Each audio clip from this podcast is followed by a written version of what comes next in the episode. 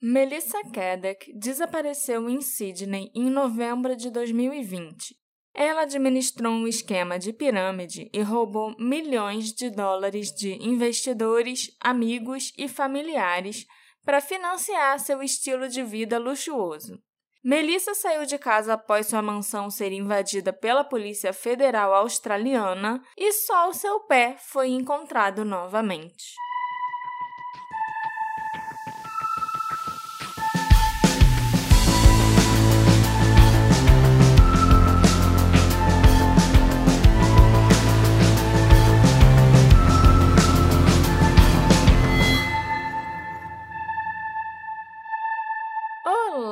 Ouvintes! Sejam bem-vindos a um novo episódio do Detetive do Sofá.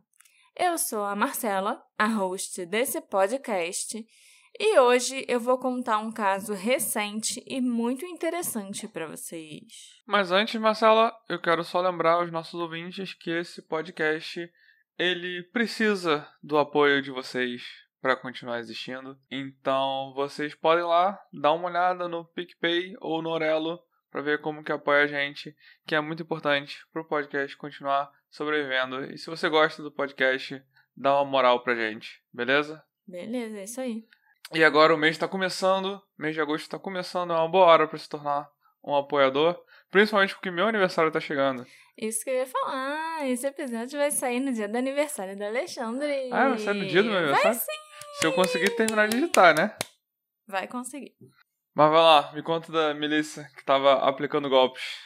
Tá. Cair num golpe é meu medo. Não se preocupa, eu acho que nesse você não cairia, porque precisa ter muito dinheiro para cair no golpe dessa mulher. Ok. A Melissa nasceu em 21 de abril de 71 e ela cresceu em Lugarno, um subúrbio ao sul de Sydney. Ela tinha um irmão mais velho chamado Adam e seus pais se chamavam Ted e Barbara Grimley. Depois de terminar a escola, a Melissa se matriculou num curso de secretariado e administração de empresas no Patrick's College Australia, em Sydney. O currículo dela incluía qualificações fictícias, como um suposto diploma em finanças da Universidade de Tecnologia de Sydney, que mais tarde disse que não havia nenhum registro que a Melissa tivesse sequer estudado alguma coisa naquela universidade. Muito menos feito um mestrado em finanças, como ela afirmava por aí. Mas o secretariado e administração ela fez. Sim, o secretariado e a administração, mas não era nem curso universitário, não. Uhum. Era tipo curso técnico. Eles aconteciam numa universidade, mas não eram cursos universitários, entendeu? Uhum. O rastro de fraudes da Melissa começou há muito tempo, pelo menos de acordo com antigos conhecidos dela. Um ex-amigo da Melissa relatou numa entrevista que às vezes eles estavam jantando e ela dizia algo do tipo: Ah, essa é uma linda faca de manteiga e simplesmente roubava a faca do restaurante. Começa, né, com pequenos roubos, É. aí vai aumentando. Depois, ela começou a ficar mais gananciosa e a dar pequenos golpes no trabalho. A Melissa tinha começado a trabalhar na filial de Sydney de um banco de investimentos como administradora do escritório. Em 98, seis meses depois dela ter começado nesse emprego, descobriram que ela tinha roubado cerca de 2 mil dólares da empresa ao falsificar a assinatura do chefe em vários cheques. Em vez de prosseguir com uma acusação, a empresa deu para Melissa a opção de deixar o escritório sem que a polícia fosse chamada e sem que ela tivesse que devolver o dinheiro. Eles só queriam que ela pedisse demissão e nunca mais voltasse ali. Ela se deu até bem, né? É. Ficou com o dinheiro e foi embora. Pouco depois, ela foi contratada como consultora financeira para a Wise Financial Services, aí já com o currículo falso dela. É, e ela tinha no currículo a empresa financeira anterior, né? É. Aí ela só deu uma aumentada. Pois é. E na Wise, ela comprou uma participação de 25% da empresa depois de conseguir 750 mil dólares emprestados. Em 2003, ela se tornou tão bem vista nessa área de trabalho dela que ela chegou a aparecer na capa da revista Independent Financial Advisor. Mas a Melissa se desentendeu com a Wise quando a empresa se recusou a permitir que ela recomendasse propriedades e ações a seus clientes e amigos devido a regras de compliance. Nos últimos anos, os gastos extravagantes da Melissa despertaram suspeitas entre seus conhecidos. Foi alegado que, quando questionada sobre como ela podia sustentar financeiramente o estilo de vida luxuoso, ela inventava histórias diferentes sobre um pagamento inesperado que ela recebeu da Wise na forma de um pacote de indenização de 86 milhões de dólares ou um pagamento igualmente grande de um processo por assédio sexual contra a empresa. Caraca. Na realidade, o único dinheiro que ela recebeu quando ela saiu da Wise foi um retorno do investimento original de 750 mil dólares, que foi resultante da assinatura de um acordo de não concorrência de cinco anos. O primeiro marido da Melissa, chamado Tony Kedek, era britânico e eles se conheceram quando o Tony estava em Sydney trabalhando para uma construtora. Eles se casaram em 20 de abril de 2000, em Sydney mesmo, e tiveram um filho que nasceu em 2006. Esse filho tinha 14 anos no momento do desaparecimento da Melissa em 2020. Eu não vou falar o nome dele porque o menino não tem nada a ver com a história, né, coitado? Faz sentido. Por insistência da esposa, o Tony, que tinha estudado ciências políticas na Inglaterra, se formou em direito e começou a trabalhar como advogado. Em 2010, a família se mudou para Essex para morar mais perto da família do Tony, enquanto ele se deslocava diariamente para o trabalho em Londres. A Melissa não trabalhava durante essa época em que a família morou na Inglaterra, e ela logo começou a ficar entediada. Ela não conhecia ninguém por lá, não tinha muita coisa para fazer na cidade e tal. Então, alegando que ela precisava aprimorar as habilidades financeiras, ela convenceu o marido a concordar em deixá-la viajar para a Suíça para uma conferência. Ok. Mais tarde, o Tony soube por um amigo em comum que a Melissa, na verdade, tinha viajado para Paris para se encontrar com Anthony Colette, o seu cabeleireiro de Sydney. E para piorar a situação, o Tony também descobriu que ela tinha pago todas as despesas de viagem internacional do Anthony porque os dois já tinham um caso há bastante tempo e ela queria rever o amante.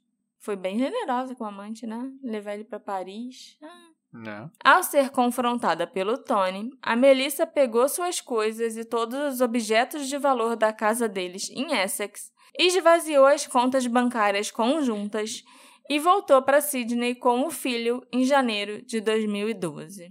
Ao retornar para a Austrália, ela alegou falsamente à família e amigos que o Tony tinha sido um marido controlador e abusivo. O casal se divorciou oficialmente em 2013 e a Melissa se casou com o Anthony Colette no final daquele ano. E foi aí que ela começou o esquema de pirâmide pelo qual ela é conhecida hoje em dia.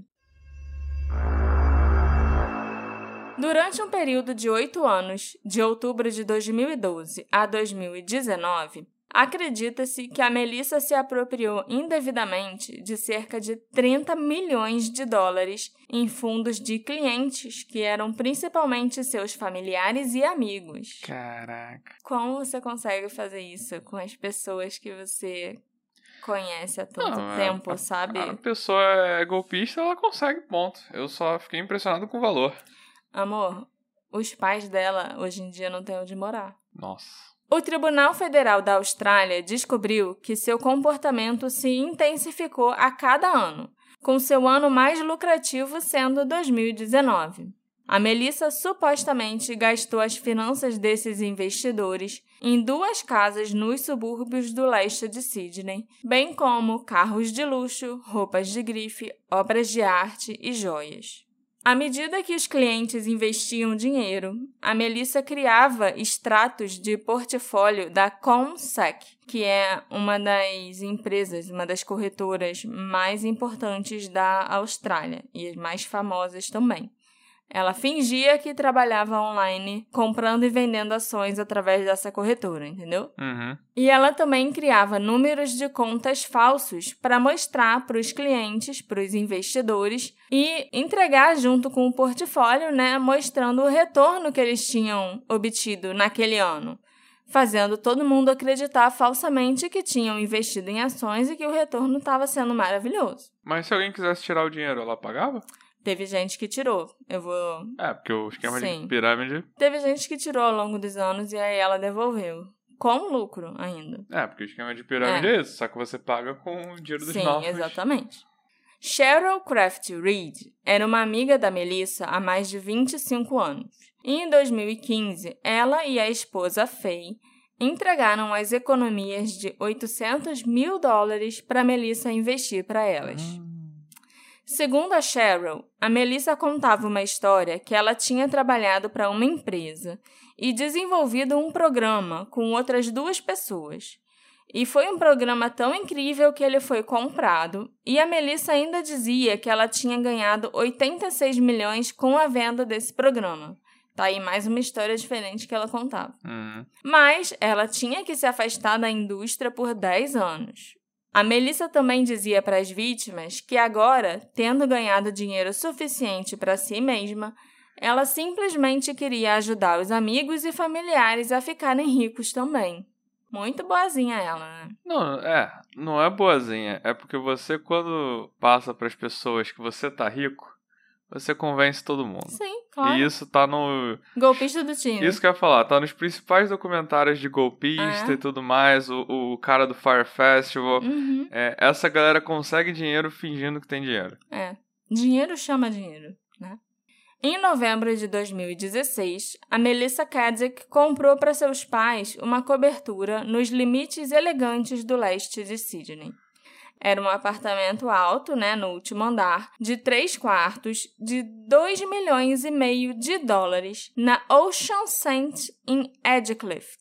Ele não era à beira-mar, exatamente, mas ele tinha um terraço enorme com uma vista deslumbrante da cidade.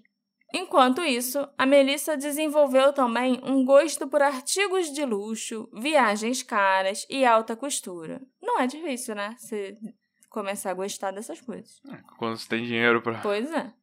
Ela viajou para o exterior 25 vezes desde 2009, uma média de mais de duas vezes por ano, para os Estados Unidos, Reino Unido, Hong Kong, Singapura, Japão, Coreia do Sul. Os últimos três natais da Melissa foram passados nos Estados Unidos, esquiando em Aspen, com a família hospedada por até um mês num apartamento de luxo que ela alugou. Ela também chegou a gastar 63 mil dólares num feriado em Fiji, quando ela levou o marido, o Anthony Colette, o irmão Adam e o chefe particular que ela tinha. Ok. A pessoa viaja para Fiji e leva o chefe particular. Ela provavelmente ficava no melhor hotel, podia ir nos melhores restaurantes. Mas é o tipo de pessoa babaca que vai pro local, mas não quer experimentar É. a comida local. É. Entre 2017 e agosto de 2020, os registros bancários mostraram que o seu cartão American Express pagou quase 230 mil dólares em produtos da Dior e 180 mil dólares em joias do designer Stefano Canturi. Inclusive, alguns dias antes do desaparecimento, a Melissa tinha gasto 100 mil dólares num colar de diamantes e em outros itens da joalheria que ela nem conseguiu ir buscar. Ela também gastou 60 mil dólares na Chanel e mais 250 mil dólares em sapatos e outras roupas de grifes, como mostram documentos judiciais. Jatos particulares e limusines eram um meio preferido de viagem da Melissa. E os documentos também mostravam que ela comprou pinturas caras, muitas obras de arte caríssimas. Embora quatro dessas obras, no valor de milhares de dólares cada uma, estivessem faltando nas paredes da mansão em Dover Heights quando a polícia chegou.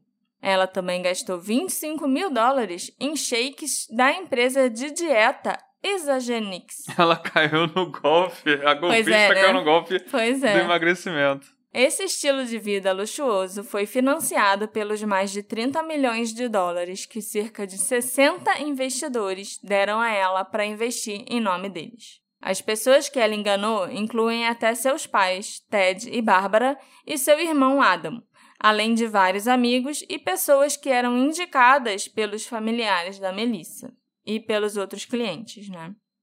Quando a Cheryl, aquela moça né, que eu falei ali um pouco antes, que investiu 800 mil dólares, Uhum. um dia resolveu ligar para a corretora, para a Comsec, e deu o número da conta e todos os dados que a Melissa tinha passado para ela ao longo dos anos, a Comsec disse que aquela conta nem existia.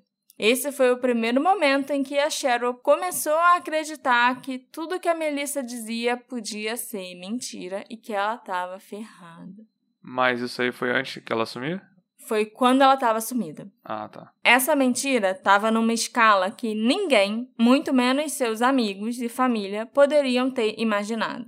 À medida que as atividades da Melissa eram investigadas mais profundamente, foi descoberto que desde o início de 2018, mais de 20 milhões de dólares tinham sido depositados nas contas pessoais da Melissa. E desses mais de 20 milhões, só restavam 700 mil dólares nas contas dela quando ela desapareceu. Na manhã de 11 de novembro de 2020, meu aniversário, a mansão da Melissa Kedzik em Dover Heights, nos ricos subúrbios do leste de Sydney, foi invadida pela Comissão Australiana de Valores Mobiliários e Investimentos, a ASIC, e pela Polícia Federal Australiana. Na realidade, a Melissa não era licenciada para fazer nenhum tipo de transação na bolsa de valores. Ela estava usando de forma fraudulenta o número de licença de uma amiga e ela plagiou o guia de serviços financeiros. Ela também não era nem qualificada para fazer nada do que ela dizia que fazia. A gente sabe que ela mentia no currículo e aí daí para mentir em outras coisas na manhã seguinte à execução desse mandado da Polícia Federal na casa dela, a Melissa deixou a mansão, que ela dividia com o segundo marido, Anthony Colette, e com o filho de 14 anos, para fazer sua corrida matinal. Ela saía para correr todas as manhãs. O Anthony disse aos investigadores na época que a Melissa tinha deixado a casa às 5 da manhã do dia 12 de novembro e que ela também tinha deixado o celular, carteira, as chaves, todos os pertences dela para trás. O filho dela não viu a mãe sair nesse dia, não, mas ele escutou o barulho da porta fechando. Uhum. Era por volta de cinco e pouca da manhã mesmo, como Anthony falou. A força-tarefa da polícia, criada para rastrear a Melissa Kedzik depois que ela desapareceu, nunca encontrou nenhum registro dela em câmeras de segurança locais. Ainda mais misterioso foi o fato que o Anthony esperou até o dia seguinte, cerca de 30 horas depois, para relatar o desaparecimento da mulher. É claro que uma demora tão grande em falar que a sua esposa sumiu tornou o caso exponencialmente mais difícil. As primeiras horas são sempre cruciais em qualquer investigação, como a gente já sabe aqui no Detetive do Sofá. Mesmo assim, os investigadores afirmaram numa entrevista recente que o Anthony foi interrogado duramente diversas vezes, mas sempre tentou ajudar e dar todas as informações que ele podia. E eles também não consideraram o suspeito no caso do desaparecimento da esposa. Ele era só meio burro mesmo. Documentos do tribunal também mostraram que o Anthony, longe de fazer parte do enorme esquema de peculato da esposa, tinha apenas alguns dólares na conta bancária no início de fevereiro de 2021. E ele até apelou aos ex-investidores da Melissa por ajuda com os subsídios de subsistência até ela retornar, porque ele não tinha como se manter. É, porque os, as vítimas dela iam ajudar a Iam sustentar ficar o cara. com pena dele, né? Ele disse para o regulador corporativo da ASIC, numa declaração em dezembro de 2020, que ele estava sem nenhum tostão e sem renda. O Anthony Colette alegou que ele trabalhava como cabeleireiro por meio período até os primeiros dias da pandemia do Covid, que aconteceu, né? Estourou no final de março de 2020. Naquela época, a Melissa já era a principal provedora da família, com certeza. É, né? A mulher trazia milhões uhum. e o cara cabeleireiro. É. E eles discutiram e concordaram que, para reduzir o risco à saúde da família, o Anthony deixaria de trabalhar e ficaria em casa e atenderia tarefas domésticas, cuidados infantis e facilitação dos compromissos após a escola. Como resultado, depois que a Melissa sumiu e todos os bens foram apreendidos, o Anthony não tinha nenhuma renda. Ele disse que a Melissa manteve a família e cobriu todas as despesas de subsistência e pediu a Isaac que tomasse providências para permitir que a família continuasse a pagar essas despesas com os bens apreendidos dela. Junto com essa declaração, o Anthony também enviou o extrato bancário e uma captura de tela da única conta bancária que ele possuía, mostrando um saldo de apenas 1 dólar e 95 centavos. Esse está pior do que eu. Lógico que não colou, né? E ele foi despejado da mansão em Dover Heights em maio de 2021. E ele também não ficou com absolutamente nada de valor é claro, da Melissa. O pessoal vai pegar o pouquinho que resta para devolver para com certeza. Para alguém. E não são para os amigos e familiares, vai ser para outras pessoas que. Sim. Durante três meses, os investigadores presumiram que a Melissa estava viva e que o desaparecimento tinha sido planejado como parte do esquema financeiro. Era uma rota de fuga da Melissa, sabe? Seria conveniente, ela tem um esquema para desaparecer assim, né? Sim. Principalmente se ela soubesse que o que ela tava fazendo era mega, mega errado. Porque vai que ela é. Eu sabia. Vai que ela é maluco o suficiente para achar que não, sabe? A polícia não tinha encontrado nenhum vestígio dela até fevereiro de 2021 quando campistas avistaram um sapato contendo um pé decomposto em uma praia 400 quilômetros ao sul de Sydney. O teste de DNA provou que aquele pé um dia tinha pertencido a Melissa Kedrick. Um legista está até hoje tentando determinar a hora e a causa da morte da Melissa, porque ele está presumindo, né, que ela morreu. Mas é absurdamente difícil fazer isso quando você só tem o pé da pessoa, sabe? Eu não acho que o pé vai te dizer como alguém morreu. Na água ainda? É, esse cara é maluco. Um comissário da polícia, o Mick Welling, que é o responsável pelo caso da Melissa, o caso né, do desaparecimento, não o caso da fraude, afirmou numa entrevista que uma modelagem de deriva oceânica feita pela polícia mostrou que era possível que a Melissa tivesse entrado na água perto da casa dela, em Sydney. E aí as correntes teriam levado o pé, o pé até 400 quilômetros ao sul dali. Uhum. A polícia vasculhou um parque nacional e todas as praias próximas de onde o pé foi encontrado, em busca de mais pistas. Mas eles nunca encontraram mais nenhum pedacinho da Melissa. Por curiosidade, como é que era o sapato que tava o pé dela? Era um tênis. Ok, já sei o que aconteceu. Era um tênis e é porque ela saiu de casa com uma roupa de corrida, segundo o marido dela, sim, sim. né? E um tênis de corrida. É raro que algo de bom venha de um divórcio muito feio ou de um tratamento de canal. Mas esses dois eventos infelizes provaram ser um golpe de sorte surpreendente para dois investidores que estavam entre os poucos que conseguiram recuperar os investimentos originais da Melissa Caddick. Agora a gente vai falar, né, de quem se deu bem.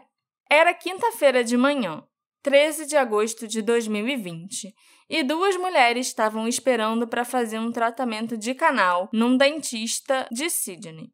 A cidade estava muito quieta porque a pandemia tinha fechado tudo, né? Lockdown uhum. e tal, tal, tal. E a galera ali da Oceania estava cumprindo. Sim, pois é. Como uma mulher chamada Prue mais tarde contou para os investigadores, ela começou a conversar com uma outra paciente que estava ali esperando para ser atendida. E ela mencionou que normalmente trabalhava num negócio de consultoria financeira na cidade Mas, assim como tantos milhares de trabalhadores, ela estava trabalhando em casa durante a pandemia. A Prue, então, contou que a sua consultora financeira tinha um ótimo escritório em casa, numa mansão em Dover Heights. A outra mulher falou que, se ela estava se referindo a Melissa Kedzik, então elas precisavam ter uma conversa séria. Isso foi antes dela sumir? Foi antes dela sumir. Foi em agosto, ela sumiu em novembro. Uhum.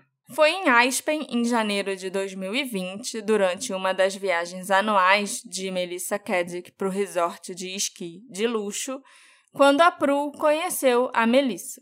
Ela disse que era uma consultora financeira de sucesso e adoraria tê-la como cliente, mas ela tinha uma regra estrita de aceitar apenas 15 clientes de cada vez. Algumas semanas depois delas retornarem para Sydney, um lugar ficou disponível. O sucesso do primeiro investimento de 1 milhão de dólares da Pru, que alcançou um retorno de 11,16%, encorajou mais depósitos. Em meados de junho de 2020, ela já tinha investido um total de 2 milhões e meio de dólares com a Melissa. No entanto, o que a Pru não sabia era que uma semana antes dela depositar a última parcela de fundos, a ASIC já tinha recebido uma denúncia detalhada de que a Melissa estava usando fraudulentamente a licença de serviços financeiros de outra pessoa, o que é uma ofensa criminal. Sete meses antes, eles também tinham recebido a primeira denúncia anônima sobre a Melissa Kedzik ser uma consultora não licenciada, mas eles não tinham tomado nenhuma ação.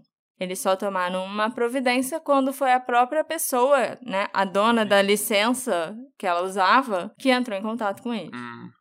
Através de uma amizade com o irmão mais velho da Melissa, Adam, um grupo de especialistas médicos de Perth investiu com ela. Eles, como outros investidores, ficaram entusiasmados com os retornos. Uma discussão numa sala de cirurgia sobre o último estoque quente de ações da Melissa encorajou o médico a entrar em contato com ela como um cliente em potencial. Infelizmente para Melissa, a esposa do médico era contadora, e suas investigações subsequentes sobre a Melissa levaram a uma descoberta impressionante. Quando a mulher ligou para verificar a licença de serviços financeiros, tanto ela quanto a titular da licença descobriram que Melissa estava usando fraudulentamente a licença dessa pessoa. Não demorou muito para a esposa desse médico entrar em contato com a ASIC e foi ela que fez a denúncia anônima de sete meses antes. Mas essa não deu em nada. Não. De acordo com documentos judiciais, o médico não compartilhou o que a esposa dele tinha descoberto com os outros investidores médicos de Perth. Mas um dos cirurgiões de Perth, embora azarado no amor, teve sorte nas finanças. Mas esse teve sorte de cagada, tá? Não foi porque o, o outro avisou, não. Em 2016, esse cirurgião avisou para Melissa sobre o divórcio que ele estava enfrentando e disse que ele precisava fazer arranjos alternativos para o seu superfundo autogerenciado. Sem dúvida, temendo que ela pudesse ser descoberta se a ex-mulher desse cara contratasse um contador forense, a Melissa imediatamente tirou ele do esquema, devolveu o investimento e os lucros falsos para ele. Olha aí. A fraude da Melissa também poderia ter sido exposta se vários investidores não tivessem optado por ignorar um erro gritante no portfólio mensal que ela enviava para eles, supostamente da empresa de negociação de ações online Comsec. Em vez da correta listagem na bolsa de valores da Pilbara Minerals, a Melissa erroneamente escreveu Pilbara Mining, como se eles tivessem comprado ações de uma mineradora ao invés de uma empresa de cosméticos e minerais. Um investidor chegou a achar estranho que a Comsec tivesse cometido um erro tão embaraçoso, né? Como assim essa a Comsec vai errar? Comprar ação da empresa errada. Pois é, ou então escrever errado, trocar minerals por mining. Hoje em dia, esse cara se sente um idiota de não ter questionado isso para Melissa. Além desse médico divorciado, a outra vencedora acidental foi a Prue.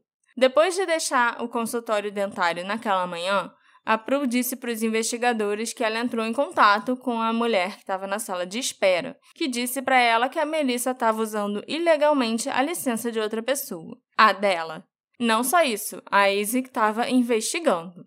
A Prue não perdeu um segundo. Ela imediatamente ligou para Melissa, dizendo que tinha encontrado uma casa para comprar e que ela precisava de todo o dinheiro de volta. Foi esperta. De acordo com os arquivos do tribunal da ASIC, a Melissa fez tudo o que era possível para tentar manter os milhões que ela tinha tirado da Pru. Demorou 15 dias, mas no final de agosto, a Pru teve seus 2 milhões e meio de dólares de volta, grande parte dos quais veio de uma conta offshore que a Melissa estava usando. A Peru também recebeu 300 mil dólares em lucros falsos sobre os quais Melissa mentiu. Enquanto essa visita para o dentista e aquele divórcio provaram ser dádivas de Deus, outras pessoas não tiveram tanta sorte. Durante o ano que decorreu, entre a primeira reclamação para ASIC em novembro de 2019 e o desaparecimento da Melissa, ela roubou mais de 7,8 milhões de dólares. A última vítima, um advogado, investiu centenas de milhares de dólares apenas três semanas antes da Melissa desaparecer. Hum. A polícia sempre manteve a mente aberta em relação às circunstâncias do desaparecimento da Melissa e incluiu fatores como suicídio, assassinato e algumas teorias que ela podia ter forjado a própria morte. O que será que aconteceu realmente com a Melissa? A explicação que eles acham mais plausível e provável é que ela tenha pulado de um penhasco perto de casa e cometido suicídio. Borneda Beach fica a mais de 400 quilômetros de Dover Heights, onde ela morava, mas a localização do pé corresponde à modelagem de padrões de maré e deriva. Born the Beach, onde apareceu o pé. Isso. Mas tem quem acredite que o pé dela ter sido encontrado era parte de um plano maior. Que a Melissa pode estar tá viva, ter cortado o pé fora para dar uma pista falsa e enganar a polícia e todas as pessoas que foram roubadas por ela. Você pode sobreviver sem o seu pé e usar uma prótese, por exemplo, né? Muita gente não tem pé. Uhum. Ela poderia ter mudado de aparência, usado os fundos offshore e fugido do país num jatinho particular, que inclusive era o meio favorito dela viajar pelo mundo. Quatro obras de arte caríssimas pertencentes a Melissa desapareceram da mansão onde ela morava. Ela tinha 19 obras de arte valiosas listadas na apólice do seguro residencial, mas os investigadores, vasculhando as finanças da vigarista acusada, descobriram que quatro dessas obras estão desaparecidas. As obras de arte que faltam são pintadas pelo artista israelense David Gerstein e pelo artista australiano Adrian Lockhart. Também acredita-se que várias joias pertencentes a Melissa também estão desaparecidas. Será que esses objetos eram tipo um seguro que ela tinha escondido em algum lugar caso um dia precisasse fugir? Eu não acho que nós podemos excluir essa possibilidade, não. O comissário de polícia de Nova Gales do Sul, o Mick Fuller, Nova Gales do Sul já é o lugar onde o pé foi encontrado, disse ao The Sun que quando se trata de golpistas em série, é melhor manter todas as opções em aberto sempre há uma chance dela ter cortado o pé e ainda estar tá viva. Até o pé dela ser encontrado, a polícia ainda acreditava que a Melissa estava viva sim. Mas depois de encontrarem aquele pé, a polícia mudou de opinião. Nunca houve nenhum avistamento da Melissa após ela sair de casa para correr, nem em Sydney, ali perto da casa dela, e nem mesmo na região onde o pé foi encontrado posteriormente. O marido dela, o Anthony, não acredita em nenhuma dessas duas possibilidades. Ele não acha que a Melissa está viva e que tenha deixado o filho para trás para recomeçar em outro lugar, nem que ela tenha cometido suicídio. O Anthony acha que a Melissa foi assassinada. E até que faz sentido, né, quando a gente lembra que ela fez muitos inimigos com as práticas comerciais fraudulentas e que ela devia dinheiro a muita gente. As autoridades agora estão considerando a teoria de que a Melissa esteve viva por muito mais tempo do que se suspeitou inicialmente, dada a condição dos restos mortais, do pé. Que sugere uma morte muito mais recente. A decomposição limitada do tênis e né, do pé, que está dentro daquele tênis, significaria que o pé não esteve na água durante todo o período de três meses desde que a Melissa desapareceu.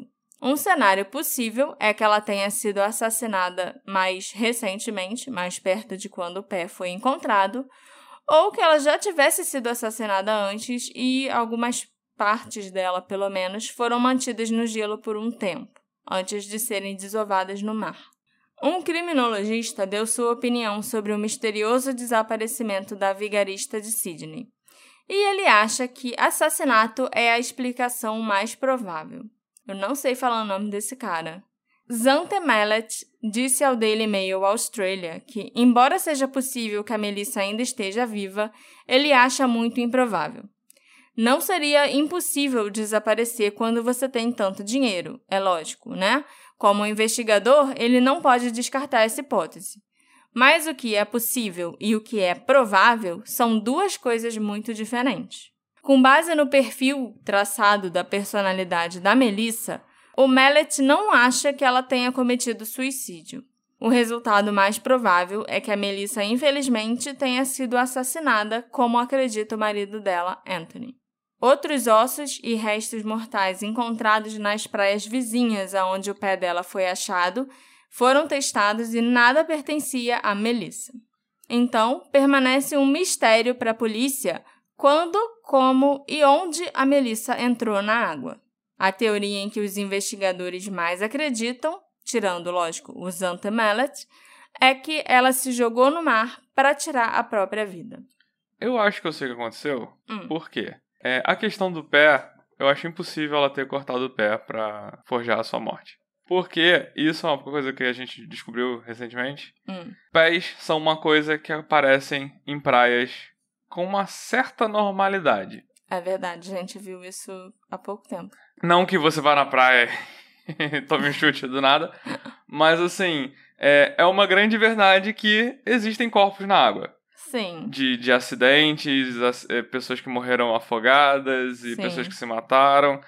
E o que acontece é que quando essas pessoas morrem com sapatos, esses sapatos, eles meio que não só protegem o pé da decomposição, é, também do, dos peixes que podem ir lá e comer e se alimentar do corpo e tal, como também funciona com um tipo de boia. Uhum. Então, apesar quando o corpo todo afunda ou algo assim acontece, o tênis querendo boiar, querendo subir, acaba desprendendo o resto do pé, que o corpo já está todo se desfazendo. E quando esse pé boiando eh, chega na praia, ele tá quase inteiro, Sim. porque o tênis cada vez mais moderno eh, acaba prendendo. E as pessoas acham aquele tênis com o pé dentro e muitas vezes acham que é de alguém que acabou de morrer ou de alguém que foi picotado Uhum. e, e foi jogado aos poucos. E é muito comum quando esses pés aparecem, não aparece mais nada, não aparece mais corpo. Entendi. E, e não são necessariamente pessoas que cortaram os próprios pés para forjar seus assassinatos. A maioria das vezes são pessoas que se mataram, pessoas que sofreram um acidente caíram no mar. E, infelizmente, por causa das tecnologias dos tênis e sapatos fechados, que os pés aparecem. É, não é à toa que esses pés aparecem de tênis. É, eles não- geralmente é tênis mesmo. Eles não aparecem de sandália havaiana, Uhum. de, de salto alto feminino, Uhum. entendeu?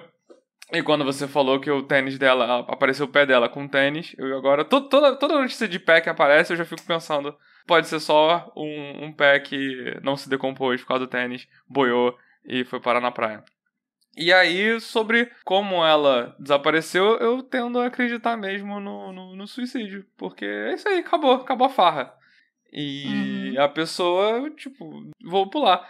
Acho realmente possível que alguém possa ter tentado matar ela, porque a mulher deixou muita gente Sim, muita gente puta. puta.